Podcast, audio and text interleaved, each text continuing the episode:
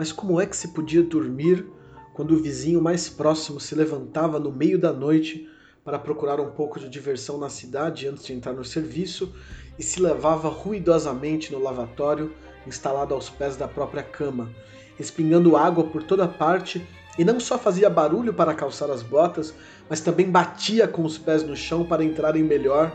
Quase todos tinham botas demasiado apertadas, apesar de a forma ser americana. E por fim, como sempre lhes faltava algum pequeno acessório para completar o traje, levantavam o travesseiro de quem dormia, debaixo do qual este, há muito desperto, esperava apenas ocasião para pular no seu pescoço. Olá, sejam bem-vindos à quarta aula desse curso de introdução à obra de Franz Kafka. Esse curso é parte de uma disciplina de graduação é, oferecida no Instituto de Estudos da Linguagem da Unicamp e, por causa do coronavírus, teve que migrar para as nuvens. Nessa quarta aula, a gente vai analisar o romance que, já desde o título, é representativo da dispersão que a obra do Kafka, por razões históricas, sofreu.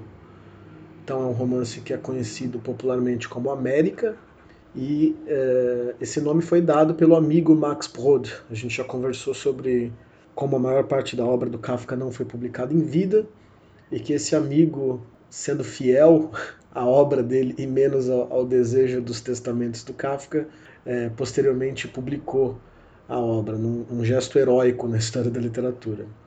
E esse amigo, Max Brod, mudou o nome do romance, né? O romance se chamava O Desaparecido, como foi escolhido pelo Kafka, e posteriormente se tornou América. Esse título já revela o, o cenário onde se passa a história.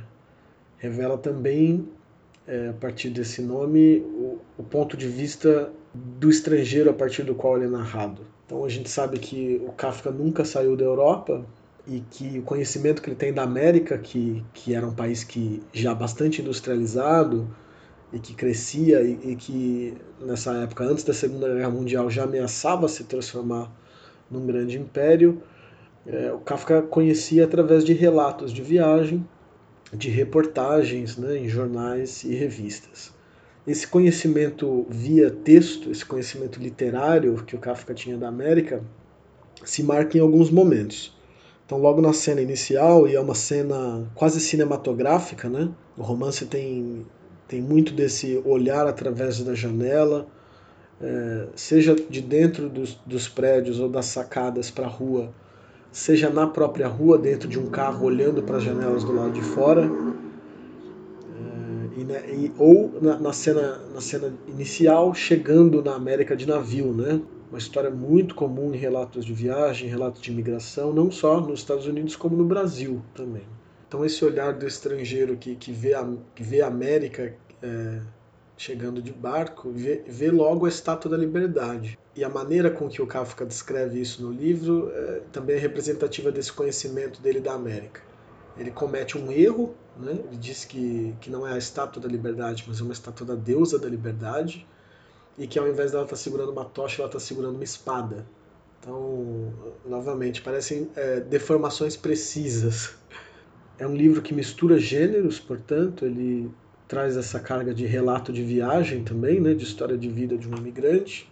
E como se trata de um protagonista jovem, também é, de romance de formação. Então a crítica aponta, por exemplo, semelhanças né, no, no desenvolvimento do protagonista, como por exemplo o Wilhelm Meister do Goethe, né, que é o, o, romance de formação por excelência, mas também a Educação Sentimental do Flaubert, que era um, um livro que o Kafka gostava muito. Então tem uma mistura de descoberta, de deslocamento espacial, né, na figura do imigrante, alguém que sai de um, de um lugar e vai para outro, é, tanto quanto um deslocamento no tempo também, do, do amadurecimento, desse, desse jovem que descobre, muitas vezes dolorosamente, é, como funciona a vida, como funciona a sociedade.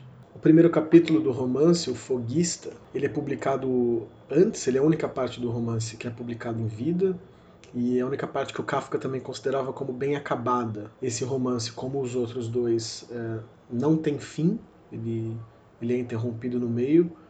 A edição brasileira, na tradução da Susana Kampflages, com quem a gente vai conversar daqui a pouco, é, especifica muito bem né, é, o que faz parte do manuscrito original, o que foram é, incisões, intervenções é, do Max Brod posteriores, e coloca também os fragmentos finais, que é o mais próximo que a gente tem do final. É, essa dificuldade de terminar as histórias que o Kafka tinha, de não ficar satisfeito com os finais ou de abandonar simplesmente, como no caso dos romances, é algo que a gente encontra também no texto. É, eu já falei isso em relação à metamorfose. É, a estrutura, a estrutura de desenvolvimento dos enredos do Kafka poderia ser resumida com um acontecimento inicial grande e repetições com pequenas diferenças a partir desse acontecimento inicial então não tem grandes é, plot twists, não tem grandes reconhecimentos, não tem grandes finais trágicos ou não. Assim como na maneira com que as histórias são escritas, né, essa dificuldade de terminar do Kafka. Então, logo nesse primeiro capítulo, Foguista, é, a gente já percebe a narrativa na corda bamba da verossimilhança.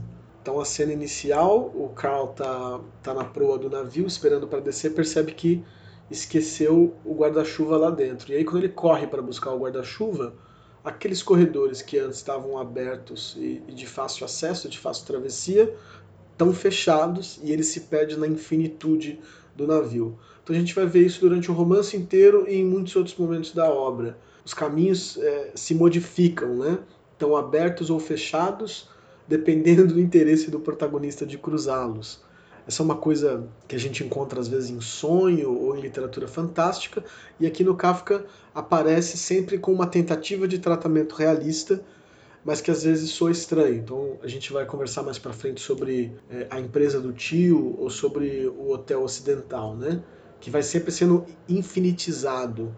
As coisas vão tomando um tamanho muito desproporcional. Tudo bem, a gente entende que o ponto de vista é de um jovem imigrante que acabou de chegar, então tudo parece grandioso, mas às vezes parece grandioso demais. As coisas se multiplicam e, normalmente, para dificultar é justamente a travessia do protagonista.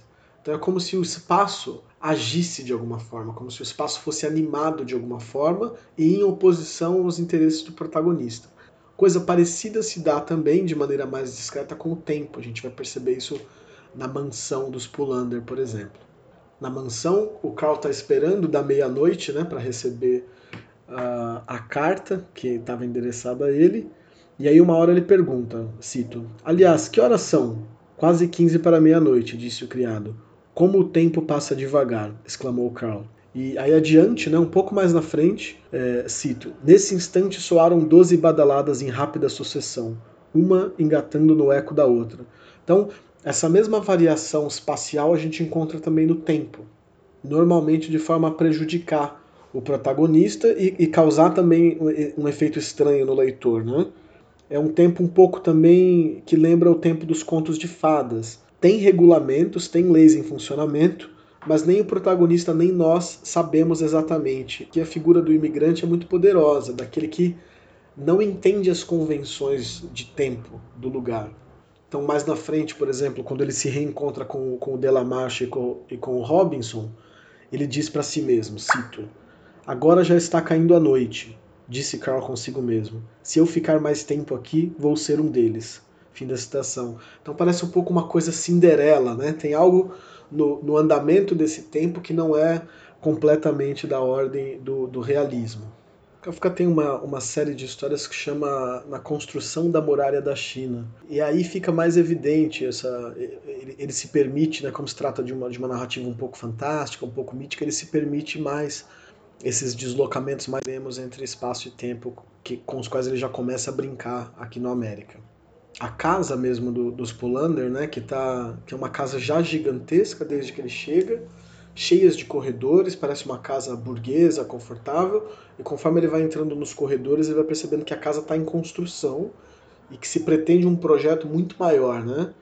Então são dois aspectos é, do espaço-tempo kafkiano muito característicos. São infinitos, né? São de uma grandiosidade infinita, incalculável, e ao mesmo tempo incompletos.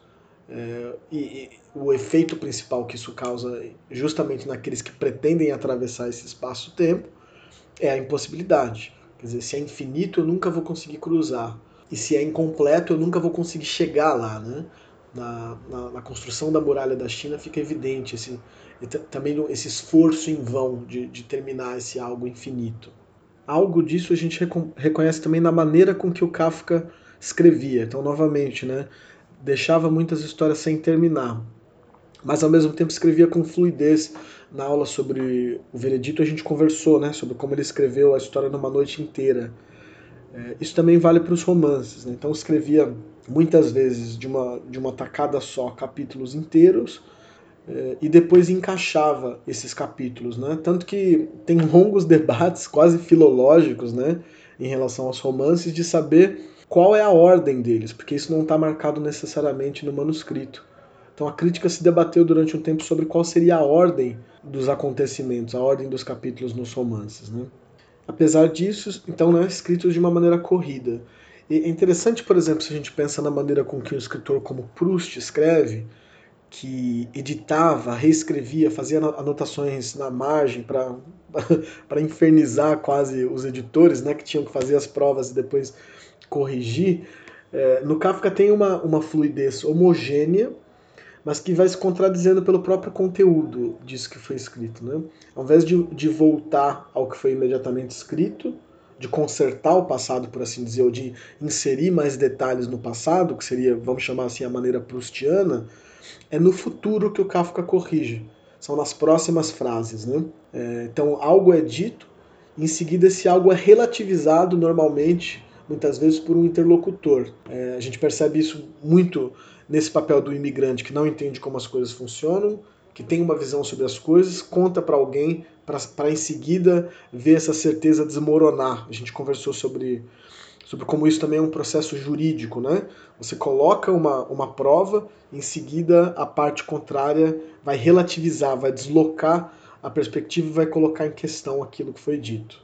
Na primeira aula a gente conversou sobre o contexto do Império Austro-Húngaro, né? como se trata de um Estado multiétnico e de um Estado que é, tinha muitos conflitos culturais, econômicos, étnicos, e que, ao mesmo tempo e de forma surpreendente, se manteve coeso, principalmente através da figura do imperador.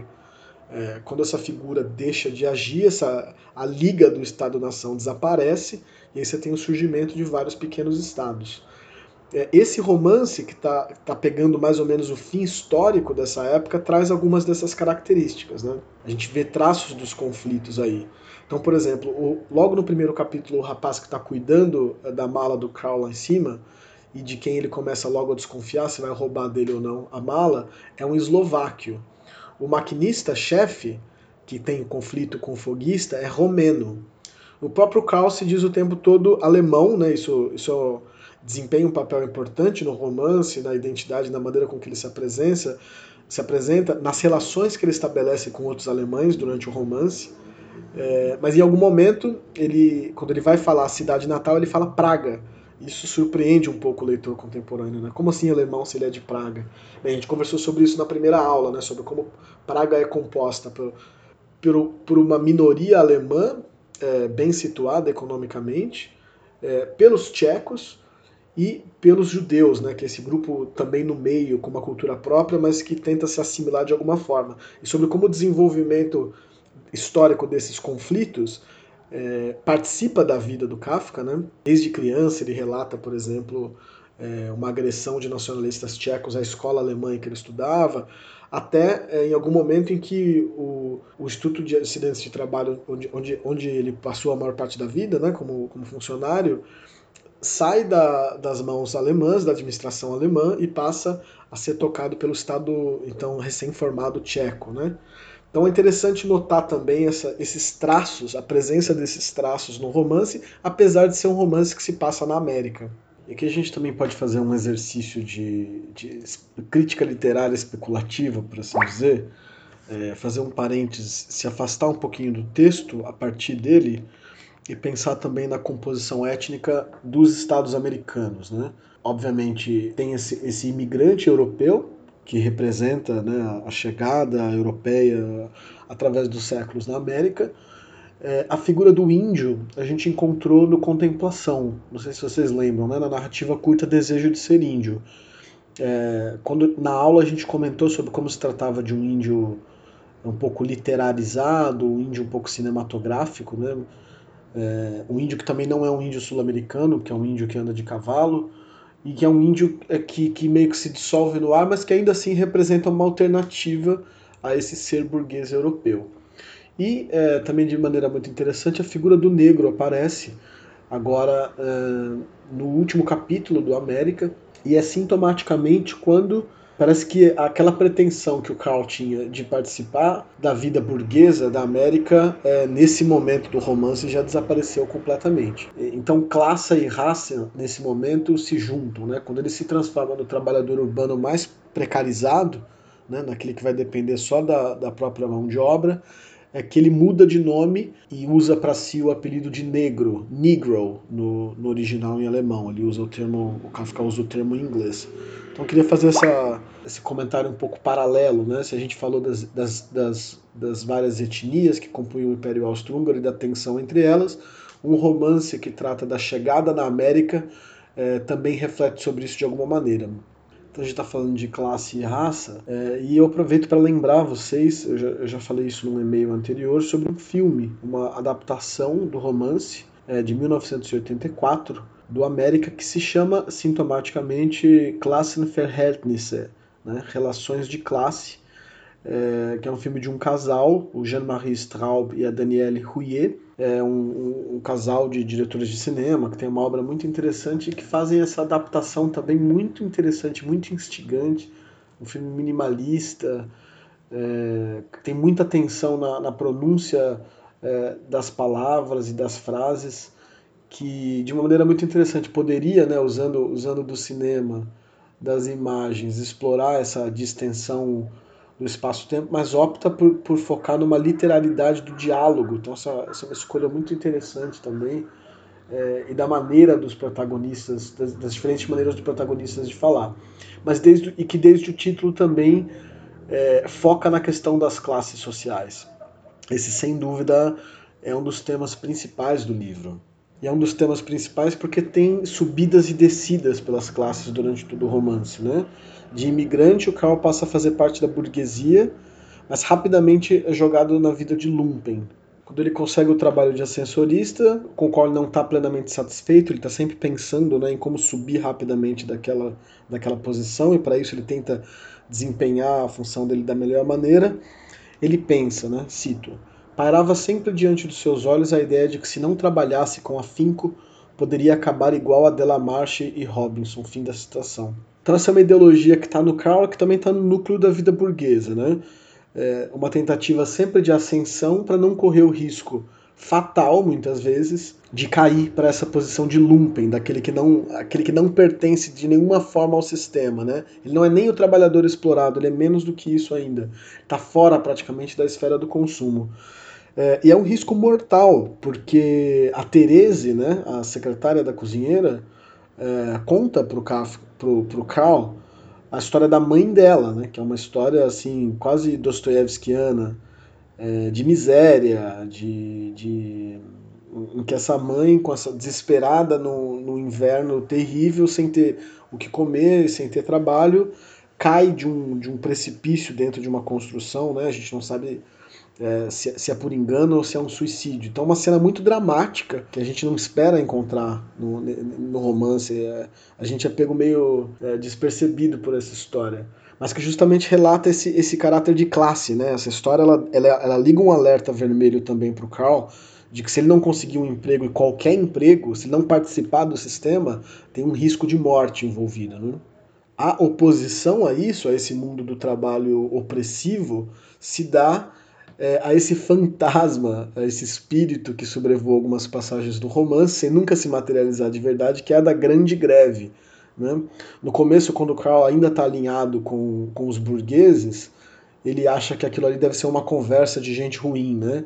Conforme ele vai se proletarizando e se lumpenizando, por assim dizer, ele começa a se, a se sensibilizar mais com esses trabalhadores em greve. Né? Inclusive, em algum momento, ele recusa é, entrar numa van e ir trabalhar na empresa do tio. E essa greve a gente sabe também acontece justo na empresa do, do pai do amigo Mac, né, que é esse grande empresário de construção de Nova York.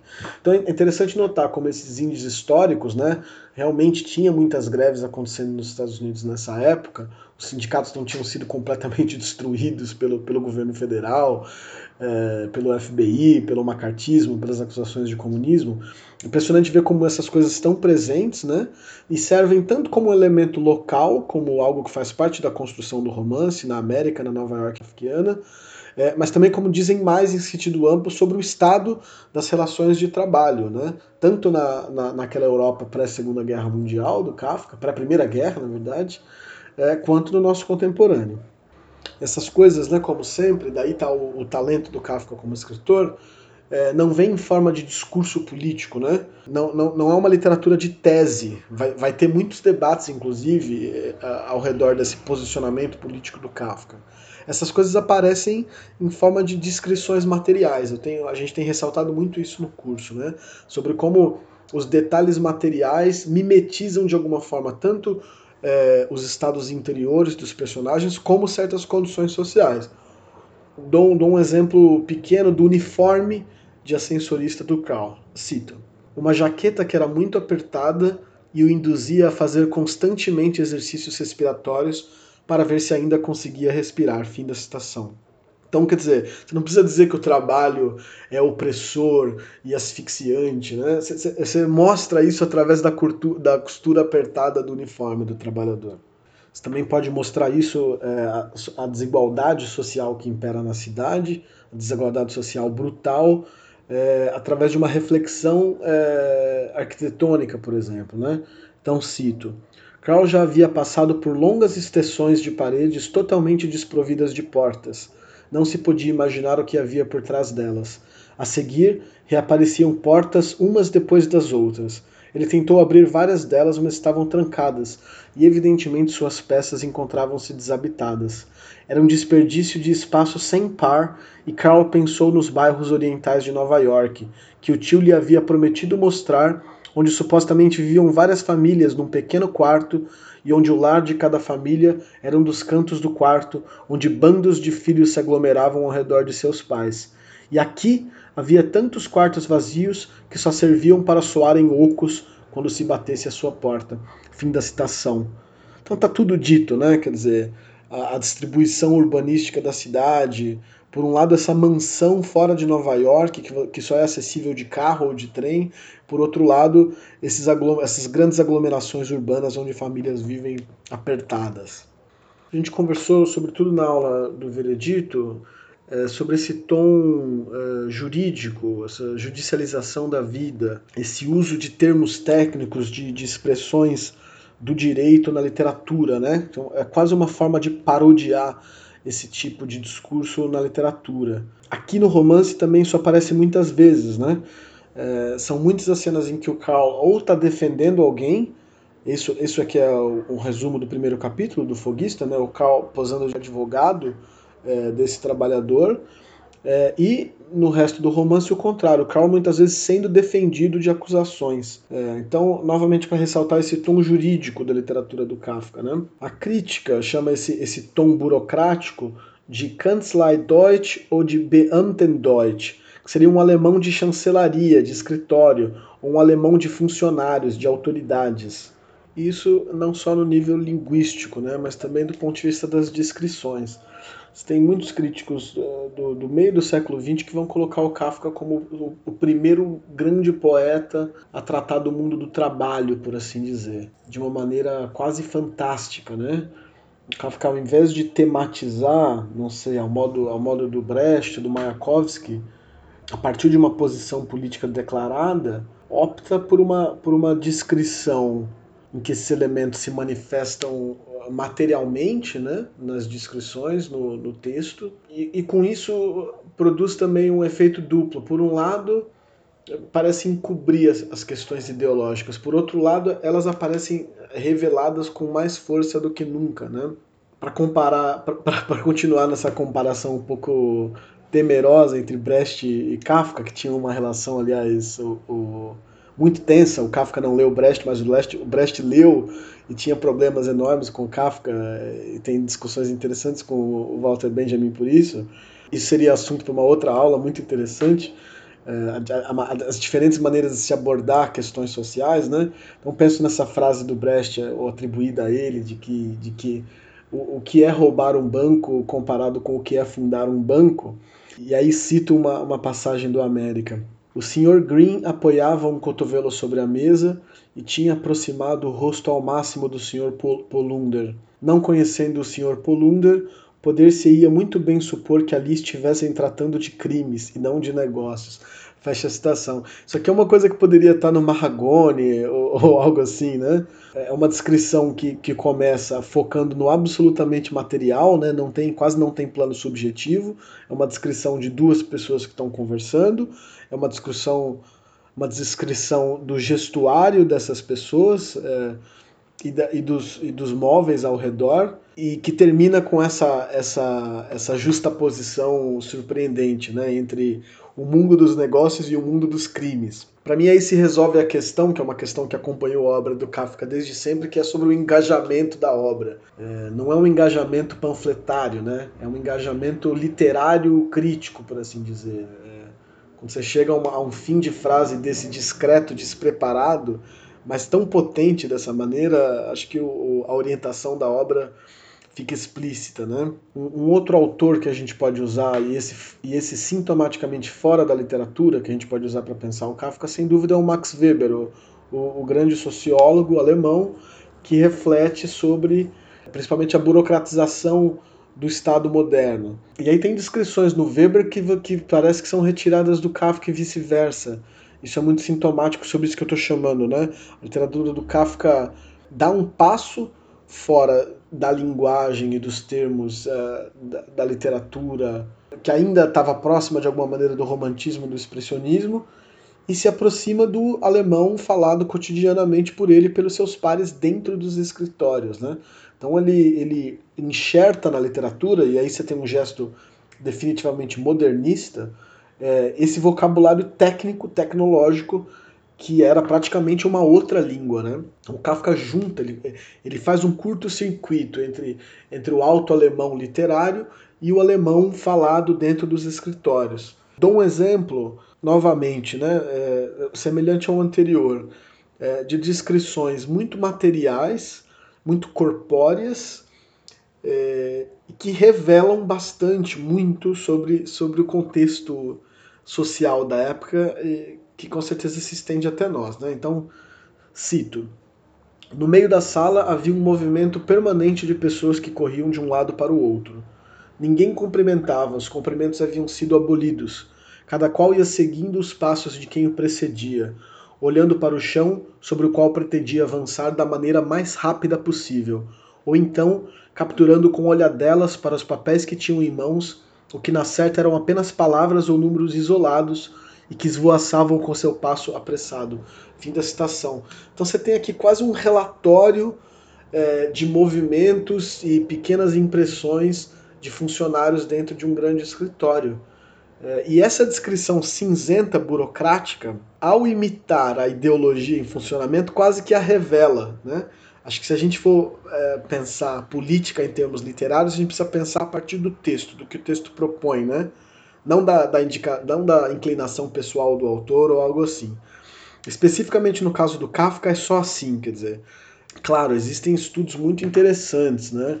Como por exemplo do Michel Levy, que é o Franz Kafka, Sonhador Insubmisso, em que ele vai mostrar com elementos biográficos a participação do Kafka em células anarquistas, né? Em Praga, é, trechos de leitura, trechos de cartas que, que mostram né, uma, uma posição ideológica é, específica, crítica ao capital, por assim dizer. É, mas, mas, não é por isso que o Kafka é importante. Né? O Kafka não é importante como militante revolucionário, o Kafka é importante como escritor.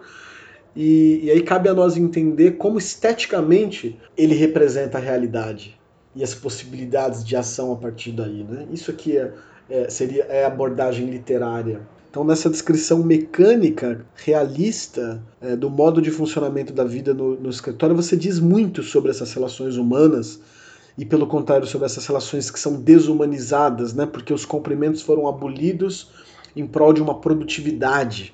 E é, é, um, é uma coisa também angustiante de se ler, porque, porque a gente se reconhece, obviamente, e é quase é, é, é, é desesperador pensar que isso foi escrito 100 anos atrás. Você imagina o que era um escritório 100 anos atrás e o que é hoje, né? A dimensão da aceleração e como tudo isso já estava contido lá e como Kafka é, soube, soube, representar isso tão bem de forma que, que é contemporâneo nosso. Então, nas aulas anteriores, a gente conversou bastante sobre essa relação estranha que a obra do Kafka tem com as mulheres, né?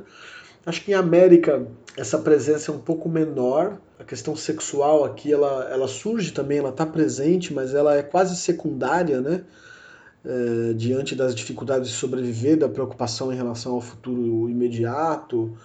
É, acho que seria possível dizer que, que aqui a questão social e política é, mais ligada ao mundo do trabalho é o tema principal aqui. Também é o caso em um processo em O Castelo, mas lá a, a, a sexualidade se infiltra melhor nessas coisas do que aqui. Então aqui você também tem essa, as mulheres quase sempre como empregadas, né? ou noivas, ou coisa assim, sempre servindo alguém, é, servindo a instituição normalmente. E aí, né, normalmente você tem essa figura distoante com a qual o protagonista vai vai ter alguma coisa.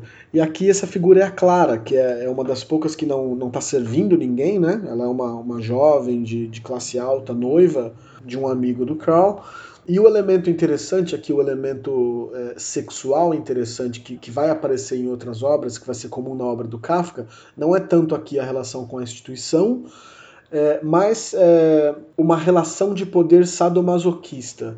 Ou seja, é, se há sempre uma luta entre o protagonista e as instituições, se a gente puder fazer esse, esse resumo abstrato da obra do Kafka, né? trata-se sempre de uma, de uma luta de um sujeito protagonista, normalmente alter ego do escritor, mas não só, né? uma figura é, moderna, mais ampla. Se há sempre uma disputa de poder, de quem inflige dor em quem, e o Kafka é um, escritor que, que descreve com detalhes essas dores, né? Basta a gente pensar na metamorfose, naquela nos chutes do pai, na maçã encravada, enfim, essa dor ela é descrita com detalhes. Na, é a dinâmica sexual também reproduz isso, quer dizer, essa, essa lógica de disputa de poder por quem infringe dor em quem, que do ponto de vista é, da sexualidade, dos fetiches é descrito como sadomasoquismo, né? A gente já falou sobre o, o a, Dama, a Dama em Pérez, o livro do Zahar Marsov, na aula sobre a metamorfose, também aparece aqui numa, numa cena muito instigante, assim, que realmente poderia também estar tá, tá no livro do Sade ou tá no livro do, do Sadr Mazor, é, que é muito interessante. E é interessante justamente porque a Clara, é, talvez é, observando a posição um pouco subalterna do Carl como imigrante, é, tenta justamente inverter a normatividade da dominação. Então, se é um homem que normalmente é, domina uma mulher, ela vai tentar inverter isso e, e, o Carl vai se, vai se recusar a isso. É, é ela quem quer dominá-lo, é ela que quer infligir dor e humilhação. E nesse sentido, ela se junta com as, com as instituições, né? É como se no América a instituição finalmente tomasse um rosto feminino, que normalmente não é o caso. Normalmente é, uma, é um sistema claramente patriarcal. Aqui, por um momento, a Clara assume essa função. Então eu cito essa passagem instigante. E se, perguntava ela enquanto isso, e se para castigá-lo por mau comportamento para com uma dama, eu quisesse mandá-lo para casa com uma sonora bofetada? Talvez fosse útil para sua vida futura. Aqui não constituísse motivo de boas recordações. Me dá pena, é um rapaz até bem bonito, que se tivesse aprendido jiu-jitsu provavelmente teria me dado uma surra. Porém, porém, estou enormemente tentada a lhe dar uma bofetada, vendo-o aí assim deitado. Fim da citação.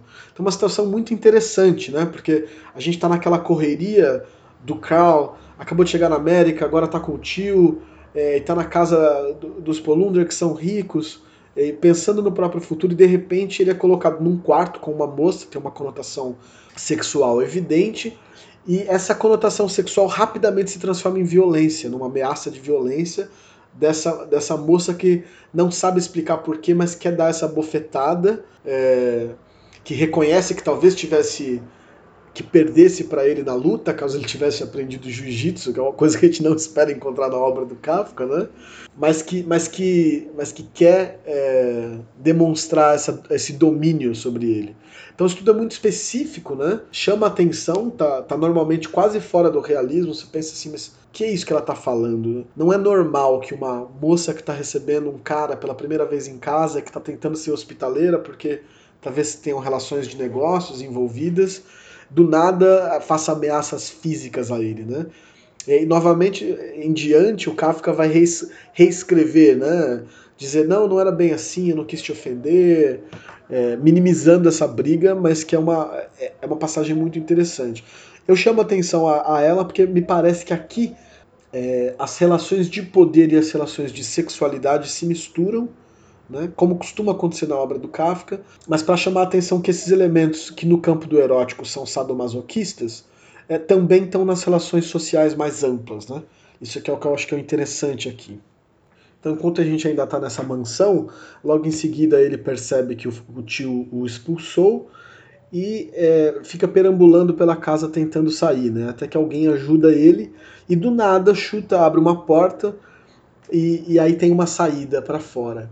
É, isso é muito comum na obra do Kafka, essas portas que de repente que ou estão fechadas e facilitariam a vida dele, se estivessem abertas, ou do nada se abrem e abrem um caminho, quer dizer, é, esse salto entre o perto e o distante, essa possibilidade é, muito flexível de conseguir fazer a travessia ou não, é muito comum na obra do Kafka e como uma, uma aluna relatou por e-mail, também é muito comum no mundo dos sonhos, sem dúvida.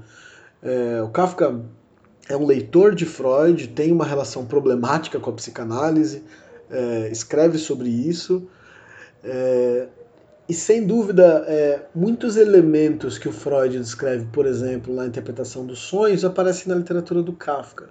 Então, inversões, é, tentativas de, de esconder, de reprimir, e esses pequenos, esses pequenos saltos no espaço e no tempo. Né? Então, é, quem é que nunca teve num sonho em que tá, de, em um momento estava num lugar e de repente estava em outro lugar completamente diferente, ou está é, conversando com pessoas que, que já morreram, ou está conversando com pessoas que, que no fundo você sabe que são outras pessoas, né? Esses truques que, que, que a nossa mente usa né? para apresentar conteúdos que precisam ficar reprimidos, mas que querem vir à tona, esse, o Kafka também parece utilizar dessa estratégia, daí essa sensação de que o realismo do Kafka é um realismo um pouco onírico. Outra figura comum nos sonhos que são os duplos, são inversões ou são é, versões masculinas ou femininas ou versões diferentes do que se é, né? O, o par oposto, o duplo, é, também aparecem muito na obra do Kafka. A gente vai ver isso na figura dos ajudantes ou dos policiais nos outros romances. E aqui aparece sem dúvida nessas figuras é, muito estranhas do, do Robinson e do Delamarche, né? São figuras que no começo são um pouco indistinguíveis, assim. É, são figuras estranhas, é, que são meio, meio crianças, meio infantis, meio adultas demais, né? Meio perigosas já é, malandros, assim, adultos envelhecidos pelo trabalho. E aqui chamar atenção rapidamente para os nomes, né? O Delamarche é claramente um nome francês, uma referência à França, e o Robinson, que seria esse irlandês, aqui é uma referência clara, sem dúvida, ao Robinson Crusoe, ao romance, né? E, e a ilha em que o Robinson é, fica preso é uma ilha americana, sul-americana no caso, né? Então, essa, essa viagem para o novo mundo e esse se situar no novo mundo e ter que inventar um novo mundo, porque o mundo anterior ficou distante, né? E inventar um novo mundo significa tanto do ponto de vista material, aprender a sobreviver, quanto do ponto de vista social, você precisa inventar novas maneiras de contar o tempo, de dar importância, a importância ritual à passagem do tempo. É, fica apontado aqui, né, como um aceno. A Susana fala no pós-fácil dela é, sobre como Kafka o tempo inteiro tem um trabalho muito metalinguístico com a linguagem, sempre fazendo referência a outras obras literárias ou fazendo jogos de palavras e referências internas. Né? Então passo de passagem nisso é, através desse nome do Robinson. Né? Em comparação é, com os outros romances, por incrível que pareça, O, o América ele é mais ele é mais veloz, ele é mais ativo, ele conta com, com mais deslocamentos, parece, né? Por outro lado, uma coisa que acontece nos outros romances também acontece aqui, que é uma, uma repetição do argumento inicial. Acho que a gente falou um pouco sobre isso analisando a metamorfose, esse movimento de que há um grande acontecimento inicial e todo o desenrolar do resto do enredo são só as consequências ou repetições com diferença daquela repetição inicial. É, isso vai acontecer nos outros romances e acontece aqui também. Eu sei que parece um pouco surpreendente, né? Como assim? Acontece tanta coisa no América, como assim repetições, né? Então o, o, o Karl Rossmann ele, ele vai saltando de oportunidade em oportunidade. Fica claro que não é por incompetência, mas tem como, como se fosse uma força disruptiva operando que não permite que ele estabeleça em nenhum lugar em parte porque ele não entende como essas instituições funcionam, isso por causa do seu estrangeirismo. Essas instituições são opacas, elas, uh, elas são incompreensíveis por uma diferença de racionalidade de funcionamento que muitas vezes ele ele, ele reconhece, né? ele fala assim, tal coisa não funciona assim na Europa, eu não entendo como funciona. E é interessante como essa função do estrangeiro dá uma universalidade à obra. Né? É uma estratégia literária do Kafka, bem, o estrangeiro, porque assim o leitor também consegue ver o funcionamento desse mundo estranho com algum estranhamento. Então é estranho que nós nos reconheçamos no Karl Rossmann, né? nós que não somos estrangeiros não estamos no estrangeiro. Ainda assim, as instituições, a maneira, o modo de funcionamento do mundo, as relações entre as classes são misteriosas para nós. Então é interessante se reconhecer nele dessa maneira, né? Mas, mas ainda sobre a repetição, né? Esse mesmo movimento, as instituições recebem com portas abertas para logo em seguida expulsarem ele pela, porta, pela porta dos fundos. Ele recebe uma admissão gratuita né? e a gente se empolga com ele de um momento precário, né? Ele chega no navio, ele perdeu a mala, ele não sabe como ele vai, o que ele vai fazer chegando em Nova York. Bang, tio rico. É, ele está andando na estrada com dois vagabundos sem perspectiva. Bang, é admitido no hotel. E isso vai se repetindo, né? Quando é expulso do hotel, com a cantora, em seguida com o Teatro de Oklahoma. Mas essa admissão gratuita, é, logo em, é, é seguida de uma injustiça que é mais ou menos evidente e que leva ao rebaixamento arbitrário à posição anterior ou a uma ainda inferior. É, então, com o Fogui, o Fogui, ele é recebido pelo foguista, pelo tio Rico, pelo senhor Polunder e pela Clara, pelo Delarmarche e pelo Robinson, pela cozinheira e pela secretária do hotel, e é, no fim, como a encarnação última desse movimento, o Teatro de Oklahoma. E é muito interessante como eles é, deixam explícitos que são todos bem-vindos. Né? No momento mais baixo de expectativa do Crown, no fim do romance, essa abertura a todos. Né? E daí, claro, as diferentes leituras sobre o significado desse teatro de Oklahoma. Para muitos, ele, ele é algum tipo de redenção final. Né? O Max Brod, um amigo do Kafka, que foi o primeiro também a, a abrir a linhagem de, de crítica teológica sobre a obra do Kafka, coloca esse teatro como um tipo de redenção total, o céu depois dos, dos martírios da terra. É, a minha leitura, como vocês veem, é um pouco mais pessimista, né? Se a gente for fiel ao movimento do, do romance, ao movimento do enredo na obra do Kafka, esse teatro, o, o Karl vai ser recebido tão rapidamente quanto vai ser mandado embora depois de, de alguma injustiça, mais ou menos. Mas, evidentemente, a leitura está aberta a interpretações, né? Esse, esse movimento, inclusive, ainda nessa minha leitura muito específica, aparece já no, no, no, título do livro, né? no título original do Kafka, O Desaparecido. O Desaparecido talvez seja ele mesmo, seja seu próprio nome. Né? A cada uma dessas repetições com diferença, ele diminui um pouco, ele desce um pouco. É, um pouco como acontece com os nomes dos protagonistas do Kafka no romance. Se nesse primeiro ele ainda tem nome e sobrenome, Karl Rossmann, é, no processo ele se torna só Joseph K e no castelo só K. Então, esse nome e, e o nome é, com a importância que, que o nome tem é, na filosofia, na linguagem, é, na psicanálise, também como um, um, um indicador da própria identidade. Então, esse nome vai desaparecendo como um tipo de odisseu invertido, né? É, não é um subterfúgio para escapar e se tornar outra coisa, mas é uma, é uma simples diminuição mesmo que vai, que vai dando em nada. É, e, e nem uma diminuição na forma de, de libertação como foi aquele índio, né? de desejo de tornar-se índio, transformar-se em outra coisa, uma alteridade libertária, por assim dizer. Aqui ele vai sendo reduzido até se tornar também sintomaticamente o negro, né? esse apelido que é dado a, a todo momento, tanto nos Estados Unidos como no Brasil, de redução dos que vêm de fora a, a, sua raça ou a sua etnia, né? O negro, o alemão, o polaco, o turco, é por aí vai. Então, não uma abertura representada na dissolução do tornar-se índio, mas o fechamento em sua metamorfose na figura genérica do trabalhador urbano mais precarizado. Bem, essa aula de hoje é especial porque depois dessa pequena introdução ao desaparecido ou América, é, eu vou fazer uma conversa, uma pequena entrevista com a Suzana Campflages, que é professora da UF, da Federal Fluminense, e que é vencedora do prêmio Jabuti com um livro sobre Walter Benjamin, Tradução e Melancolia.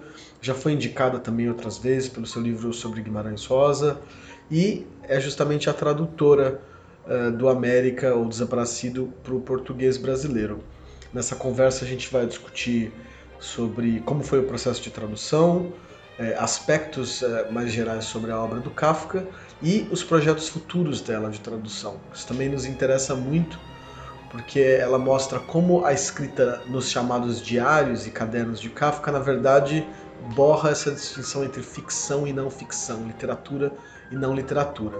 Então, é uma discussão muito interessante para quem está pensando também é, tradução literária e crítica genética, enfim, o futuro da crítica literária, segundo ela. Então, vamos à, vamos à conversa quando, quando foi, como foi essa ideia? Porque antes o que a gente tinha do, direto do alemão eram as traduções do Carone, né? Ele não tinha então, se debruçado sobre o América. Então, é, na verdade, a ideia de traduzir essa obra do Kafka, né, esse, esse romance, ou como eu chamo fragmento de romance, porque na verdade não é um romance acabado, é, foi a ideia, a proposta, né, não foi uma ideia minha, foi uma proposta porque, é, que me fez o meu orientador de doutorado, é, de logo depois é, de eu ter defendido a minha tese, que era sobre o Walter Benjamin, é, o meu orientador, na época, era o Arthur Nestrovski, que era professor na, na PUC de São Paulo ele dirigia uma coleção para a editora Imago, uh, chamava Lazuli, e ele me, meio que me encomendou, disse, não, faz essa. Aí eu disse, ah, mas a tradução de Kafka é, é o Modesto Carone, que, que é, o, é o, né, o tradutor de Kafka. Disse, Bom, não existe isso, né? É, pode haver mais tradutores de Kafka, né? Ele não é o único, claro que é um nome importante, mas é, nada impede que outros traduzam. Depois, de fato, além de mim, é, depois o Marcelo Paques publicou traduções. Aliás, só da Metamorfose tem umas cinco, seis, né, traduções diferentes, recentes, né? Mas tem esse um pouco assim essa como assim o moderno Carone é o tradutor eleito, e eu tinha essa ideia já naquela época, nos anos, final dos anos 90 do século passado. é, só que eu engravidei. É, ah, é? Durante o processo? É, não, antes, né? Antes. Na, mais ou menos na, na, época, assim. Aí eu me lembro de estar, tá, assim, é, é, tá, tá fazendo a tradução, é, é, comecei a tradução quando estava quando estava grávida com neném pequeno, criança pequena. É, demorou aí uns quatro, cinco anos, né, é, essa tradução. E aí alguém me sugeriu, acho que me lembro mais quem foi, se foi o próprio Arthur, foi o, o Nelson Asher, eu acho que me encaminhou para a editora 34. E essa sua opção de colocar as, as de marcar muito bem na edição brasileira as intervenções do Max Brod e o original do Kafka, né? No Kafka é sempre difícil a, a história a história de publicação da obra é um pouco a história da, da Primeira Guerra, da Segunda Guerra Mundial, da ida do Max Brod para então Palestina. De onde que veio essa, essa sua opção por fazer essa edição crítica? É, a minha edição não é bem uma edição crítica, ela é, é não chega a tanto. Ela é até porque assim, as, os editores não é, as editoras não têm condições de bancar uma edição crítica, é. mas crítica é algo que tem que ser feito por uma biblioteca nacional, tem que ter Sim. uma verba é, pesada, né, de para garantir por uma equipe de especialistas, não, não é só uma pessoa. Isso né, quer dizer, no, no Brasil a gente não tem essa tradição de ter edições críticas, né? Tem alguma coisa que saiu pela Nova Aguilar, do Machado de Assis, certo. sim, mas é, é, muito pouco isso, né? E é muito pouco sistemático. A gente tem é, a gente, as instituições públicas ligadas ao livro, à cultura, têm pouco apoio, ainda hoje em dia menos, né? Então, e uma edição crítica como deveria ser, ela tem um custo alto, né? É, então, a, a, minha, a minha tradução é, é, um, é uma tentativa de trazer é, para, é, por meio da própria tradução e dos paratextos ali, as notas, as no, a nota introdutória, é, o próprio prefácio, né, fazer um pouco é, nos achar é, é, do estado da arte na, na fortuna crítica é, de língua alemã e dar uma contribuição também, vamos dizer, como leitores de fora daquela tradu tradução. Né?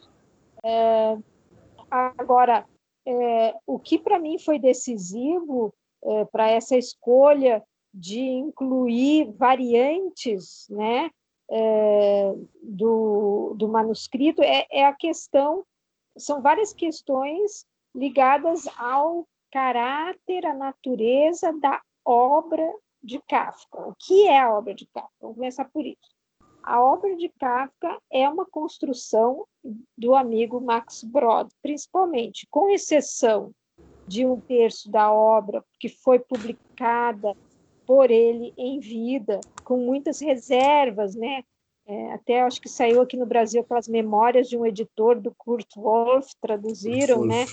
Ele, ele entregou para publicação, depois teve escrúpulos, queria retirar, quer dizer, teve toda uma série de hesitações e dúvidas sobre eh, qualidade e a medida que aquela escrita correspondia ao que ele é, as exigências internas dele como escritor, mas enfim, mas uma parte das obras, dessas narrativas breves, é, foi publicada. Nenhuma, nenhum uh, dos assim chamados romances, que na verdade nenhum deles é um romance acabado, e justo por isso ele não publicou, né, não foram publicados. Quem publicou, quem criou verdadeiramente os assim chamados romances do Kafka foi Brod né, que é, um pouco eu descrevo, né, ele corrigiu erros, ele arredondou, certo. escolheu né, a ordem dos capítulos, tanto para o América quanto para o processo, Sim. e a tradução que, mesmo a, a,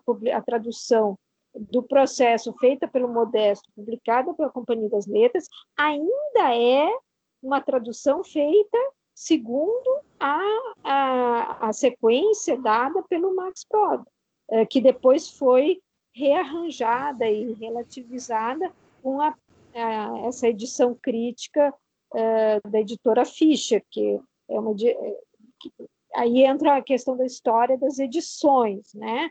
Uh, você tem uma primeira edição que é do Max Brod, que é uma, é uma edição de, vamos dizer assim, divulgação da obra do, do Kafka, né? O Brod essa tarefa para si de de lançar, por assim dizer, em nível mundial a obra do amigo, no Sim. que fez muito bem, não queimou, não atendeu ao, ao, desejo, né? Que eh, ele explica em entrevistas, em cartas que ele não atendeu porque ele, ele já tinha o desejo já tinha sido expresso verbalmente, e ele já tinha expresso ao Kafka verbalmente que não que não atenderia. É, se você lê naquele Kafka Handbuch, né?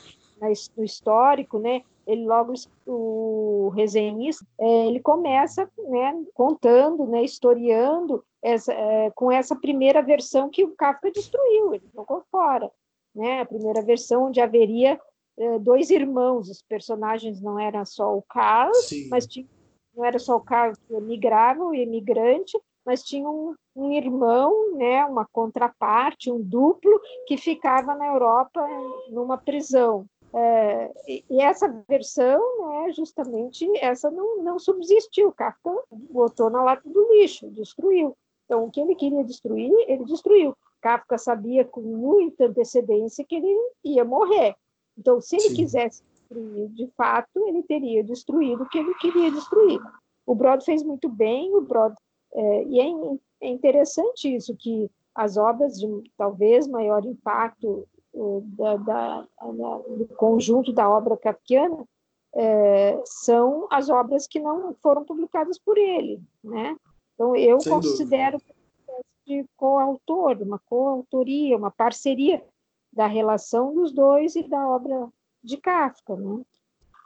Mas então não atendeu esse, não atendeu o desejo, então e estabeleceu essa edição arredondando, né, criando romances, né, é, eliminando na medida que ele pôde, né, o que havia de é, fragmentário, de inconsistente, né, e todas essas inconsistências, essas variantes, né, depois foram recuperadas na edição crítica, né, em que que os, os filólogos, os especialistas, os críticos e conhecedores da obra de Kafka, um time notável, como você bem conhece, né, de nomes importantes, é, eles é, fizeram edições é, em capa dura, né, com o texto estabelecido, com algumas correções né, em relação a, a, a, edição de Brod, com maior atenção filológica ao manuscrito,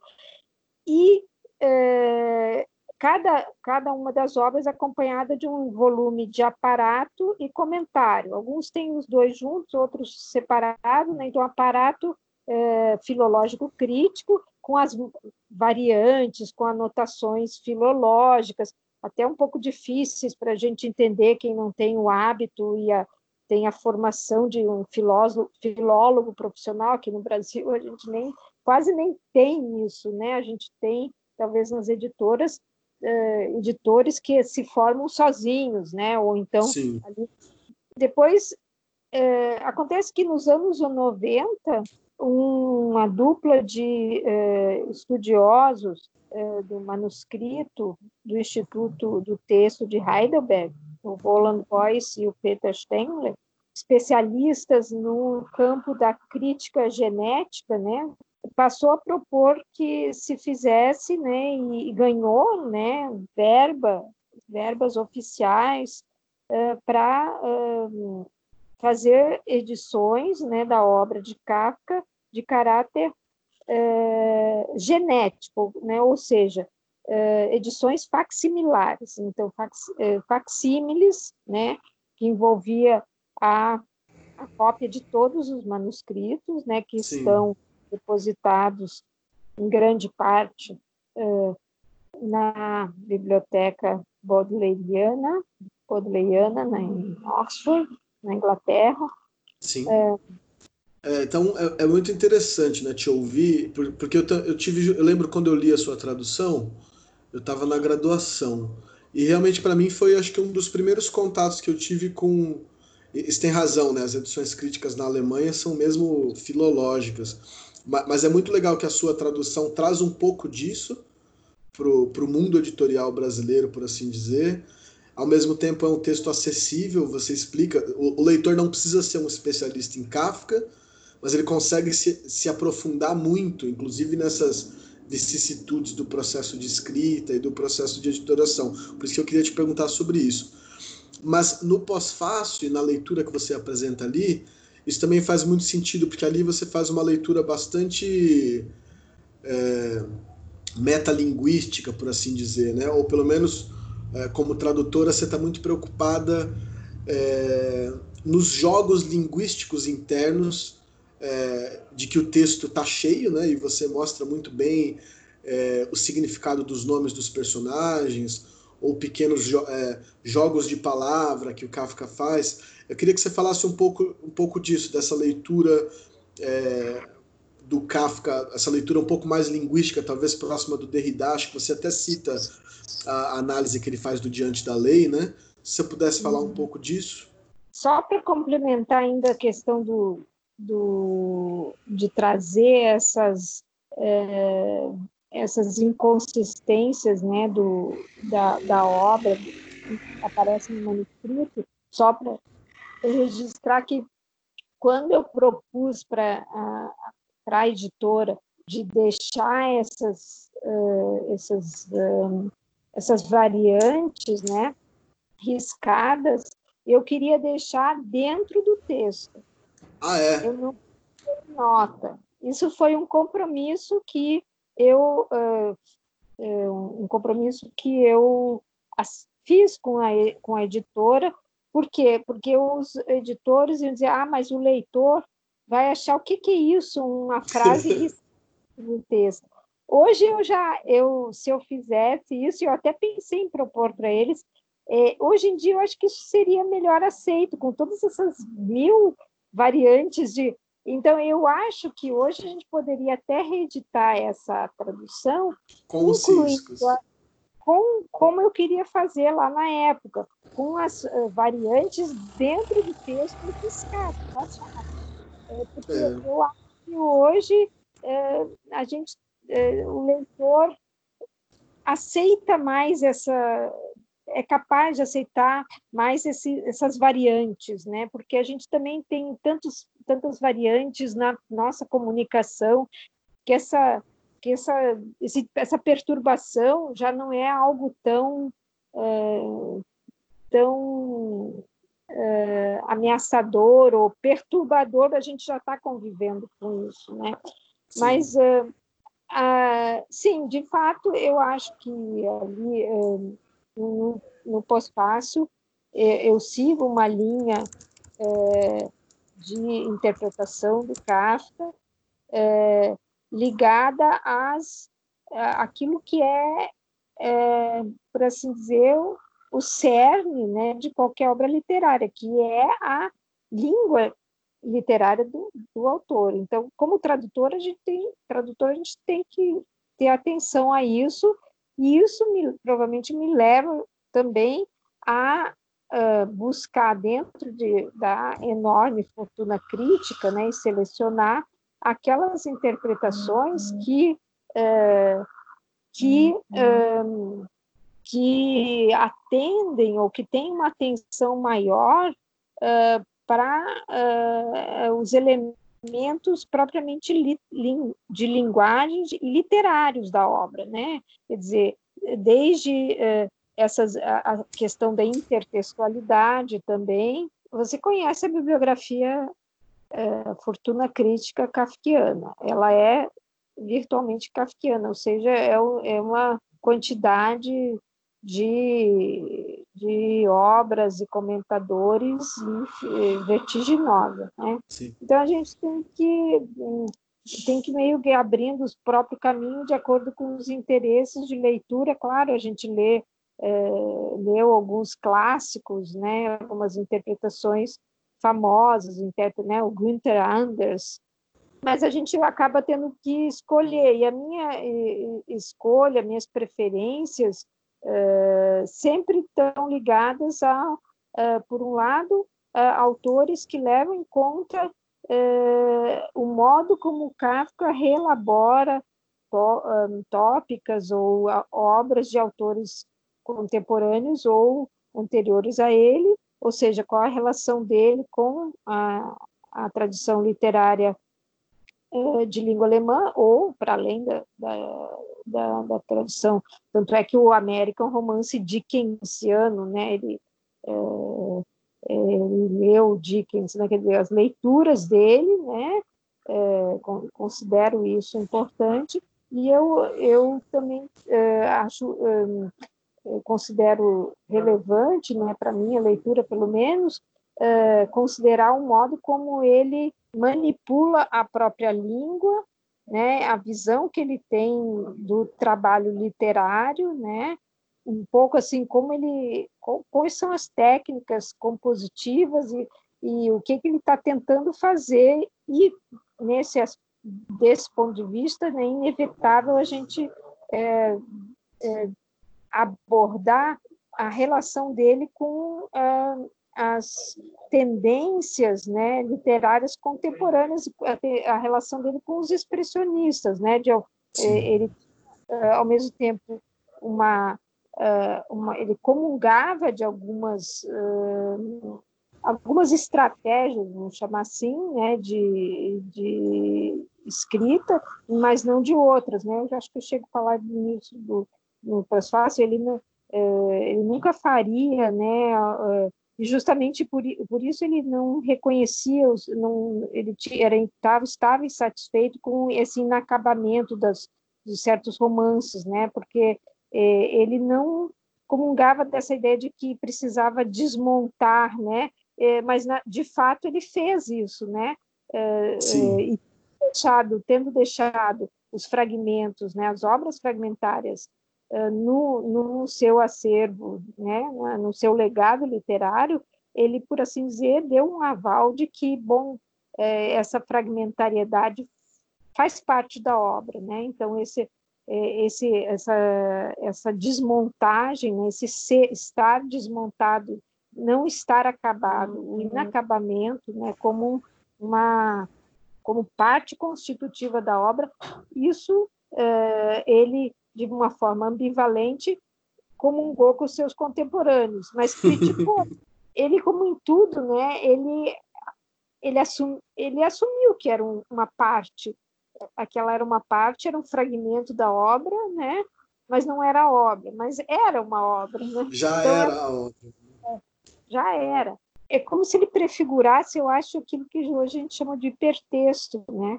onde uma parte pode ser independente, mas pode, é, faz, é, pode participar de múltiplos contextos, múltiplas outras estruturas ao mesmo tempo, né? Suzana, esse... a gente falou né, sobre esse, essa relação do texto do Kafka com outros textos e com a própria língua, o material de escrita dele é a língua. É, também tem, obviamente, né, uma, uma, leitura que poderia ser mais exterior, mais social, essas coisas se misturam. É, o, o, América é um livro sobre imigração também, né? E é. e é impressionante como Kafka é quase profético, né? Como esses textos do Kafka vão se desdobrando no sentido benjaminiano através do tempo a gente vê essa crise dos imigrantes na Europa, mas que é, no Brasil, enfim, algo que vem para ficar. E o América mostra muito isso, né? Do ponto de vista desse imigrado, das oportunidades que vêm e que vão. É, e você muito bem lembra que, que é um tema é um tema atual, ao mesmo tempo é um tema da diáspora, né? Você, é. você aponta para a cidade de Ramses, é que, bem, estamos no mais contemporâneo e no mais antigo ao mesmo tempo, né? Não, não sei que, é. se você quiser comentar um pouco sobre essa contemporaneidade do América, talvez. É, não, é, é estranho porque ao mesmo tempo é um tema antiquíssimo, né? A diáspora é o tema judaico por excelência. Excelência. Né? Na verdade, o que a gente poderia dizer é que Kafka mostra claramente que na modernidade somos todos judeus na diáspora. Né? Todo, são todos povos em trânsito, em movimento. Né? Na verdade, o que ele mostra né, é que o final não é feliz. Né? É, essa situação é, é uma situação tão entranhada uhum. na, nas, na comunidade, nas comunidades humanas, né? que esse acolhimento ele é apenas atendido parcialmente, né? Ele temporariamente. Sempre, é, temporariamente, né? Porque sempre sobra um vazio, né? É, tem sempre um, tem sempre algo que não, que não é atendido, né?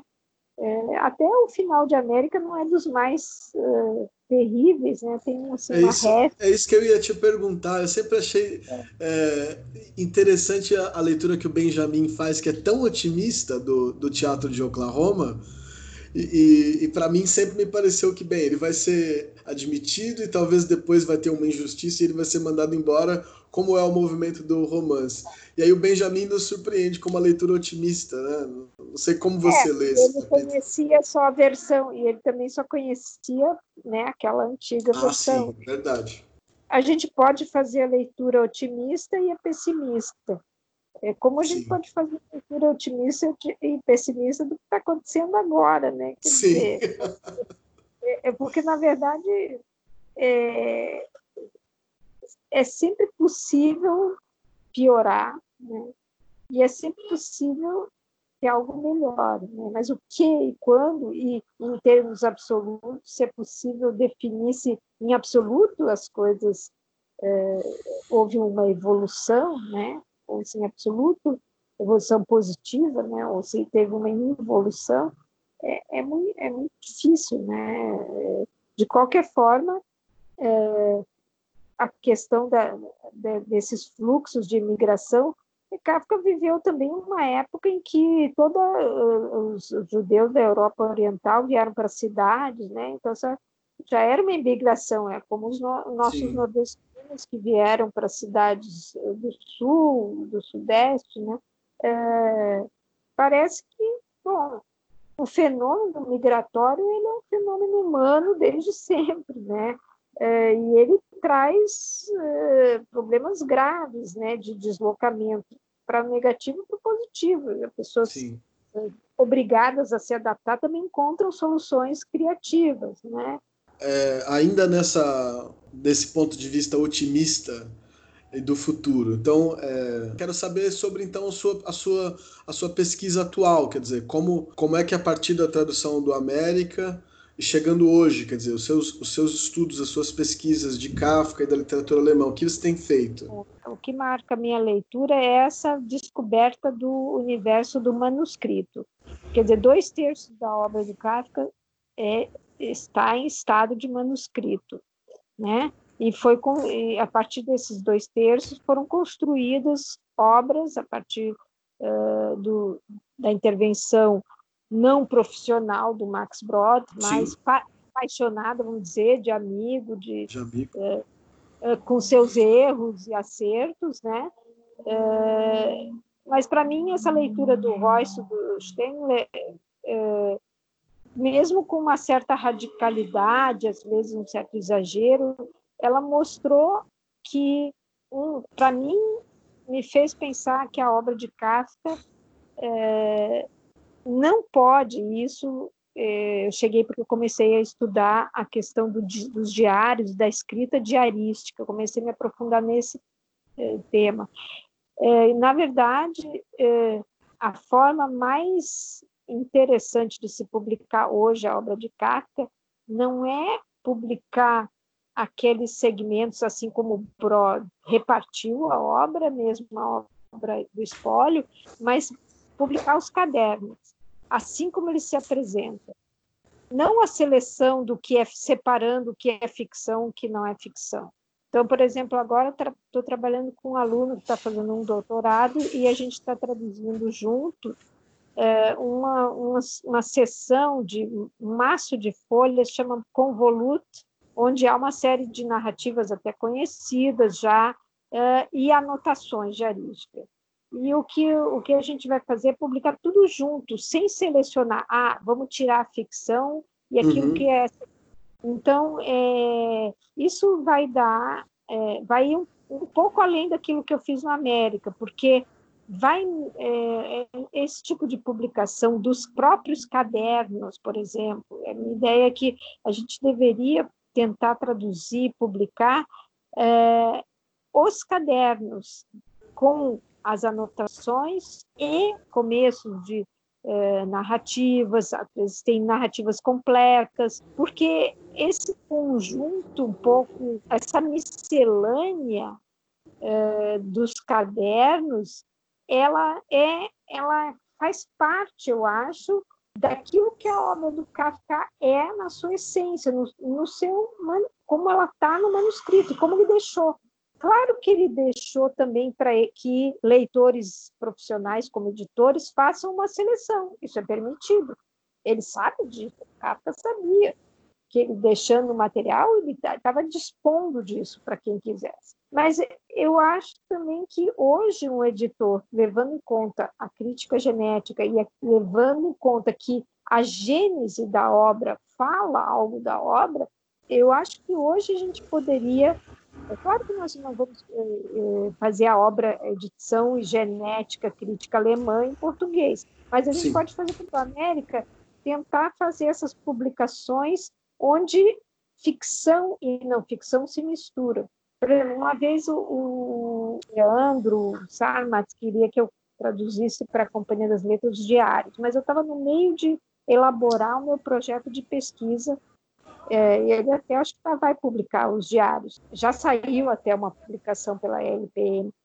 E eu, naquela época, não tinha segurança de como publicar isso, então não, não quis me comprometer. Porque hoje eu vejo que, na verdade, não, não devemos publicar os diários, nós devemos publicar os cadernos. Os cadernos, porque, porque as coisas se misturavam, né? Dentro desses, desses cadernos, você tem o que é a escrita diarística misturada, é, alternada com uma escrita ficcional. E essa borragem, essa, essa, essa, essa é, dissolução de fronteiras entre o ficcional o suposto não ficcional, né, porque a escrita do diário, enfim, isso é verdade, qual é a verdade né, de uma escrita diarística. Né? Isso, isso é, coloca um problema, inclusive, para quem estuda os diários, né? É, isso vai dar um, um Kafka muito diferente. Sem dúvida. Agora a gente vai tentar publicar, vamos ver agora com o Covid e tudo, estou ainda corrigindo, é, fazendo uma leitura e aperfeiçoando a nossa tradução com sugestões, né? É, o Gabriel, que é meu aluno, ele já fez a primeira versão bruta, né? Eh, e ele está escrevendo, vamos dizer, a parte, vamos dizer, de comentário a isso. E a gente estava querendo publicar ainda, porque era 1920, né? Era 2020, era uma 100 anos agora. É, mas não sei se a gente vai conseguir, não. Mas vamos ver. Se não der em 20, vai em 21 mesmo, atrasado. É, é, mas basicamente, assim, essa minha ideia atual é de que o que, o que é interessante publicar, e isso não foi feito em nenhum outro país por enquanto, em outras línguas. Acabou de sair uma elogiada tradução da Metamorfose eh, da Susan Bernowski, tudo bem, mas não tem assim, não tem nenhuma assim, não tem nada assim de erudição por trás daquele trabalho dela, muito bem feito, sim, mas não traz uma, não tem uma força interpretativa, não tem uma proposta diferente, é mais uma tradução da metamorfose como as seis que a gente tem aqui. Certo. Então, o que a gente tá, o que eu estou pensando é, uma, é algo que entra diretamente na estrutura da obra e, e desestrutura, porque você imagina, você vai ter o Heitzer dentro junto com outras mil uh, anotações, né? Então, uhum. você vai ter o caderno, você não vai... O contexto ter... também de produção, né? é... né? Mas isso só é possível quando você leva o manuscrito a sério, quando certo. você parte do manuscrito. Você não né? distingue de antemão o que é literatura e o que não é literatura, o que merece ser publicado e o que não merece ser publicado. É, né? é uma visão diferente do Modesto, com todo o respeito que eu tenho pelo Modesto, as traduções claro. dele são muito cuidadas, é, ele, mas ele enfim, é, toda a geração dele, ele, ele, ele fez, as leituras que ele fez era daquele primeiro manual do Binder, né, que também é muito respeitável, mas o Binder também já, é, o Binder já mudou muito, né, desde os seus primeiros escritos, né, então o, eu acho que o Modesto não, não acompanhou toda essa Uh, toda essa evolução, todos esses desdobramentos da, na Fortuna Crítica, e eu não sei nem se ele conhecia, por exemplo, essa edição genética, né? Uhum. Então.